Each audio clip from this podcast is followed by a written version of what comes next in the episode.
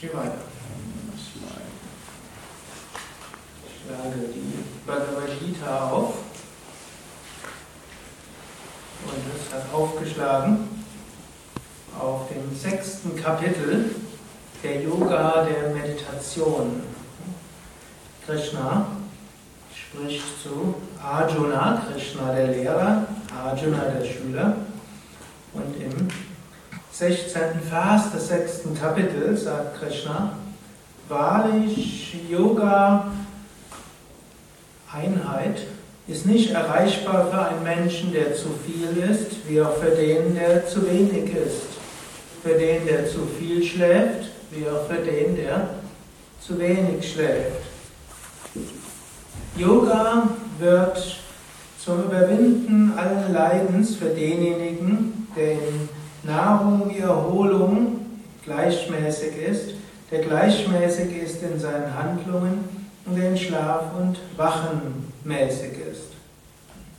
Also hier spricht er über, ein, über den Mittelweg. Wir neigen alle dazu, vielleicht nicht alle, aber viele, neigen dazu, ins Extrem zu gehen.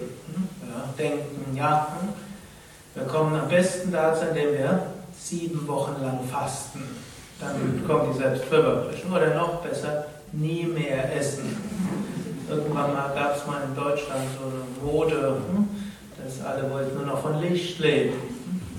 Und die betreffende Frau, die in ihrem Heimatland Australien längst überführt war, dass sie irgendwo nachts so Nahrungsmittelvorräte ins Haus gekarrt hatte, dann hatte hier noch viele Anhänger gehabt. Also man denkt, durch nichts essen kommt man dort irgendwo hin. Oder man denkt, durch nicht schlafen. Und dann, wenn es nicht klappt, dann isst man dann halt zu viel oder schläft zu viel. Oder hm, oft hat man ja die Alles- oder Nichts-Philosophie.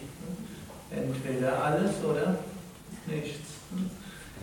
Letztlich dieser Wunsch des Menschen nach solchen Absolutheiten stammt letztlich darin, dass der Mensch tief im Inneren weiß, es gibt so etwas wie absolutes Glück.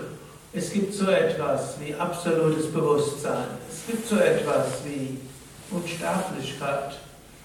Tief im Inneren wissen wir das. Deshalb werden wir uns niemals mit Halbheiten zufrieden geben.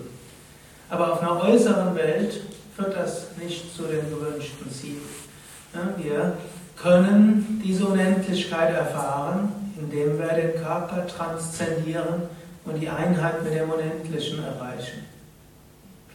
Wenn wir nicht mal uns identifizieren mit dem Körper und dem Geist, wenn wir tatsächlich in der Meditation die Erfahrung der Unendlichkeit machen, ist es möglich, unendliches Glück zu erfahren. Es ist möglich, tatsächlich dieses reine Bewusstsein an sich zu spüren und zu erfahren. Und wie kommen wir jetzt dorthin? Da auch wiederum müssen wir aufpassen, wir kommen auch nicht durch Halbheiten hin. Also, wenn wir sagen, kurz Swami Shivananda hat auch äh, diesen Vers ein bisschen weiter ausgebaut. Es gibt dieses berühmte Song of a Little. Eat a little, drink juice a little, sleep a little, move a little, Asanas ein wenig, Pranayam ein wenig, meditiere ein wenig, Kirtan ein wenig, studiere Bhagavad Gita ein wenig, andere Schriften ein wenig, diene ein wenig und so weiter. Kann man natürlich sagen, ein wenig. Letztlich muss man natürlich sagen, mit nur ein wenig kommen wir nirgendwo hin. Nur, wir kommen auch nicht dahin, indem wir nichts machen.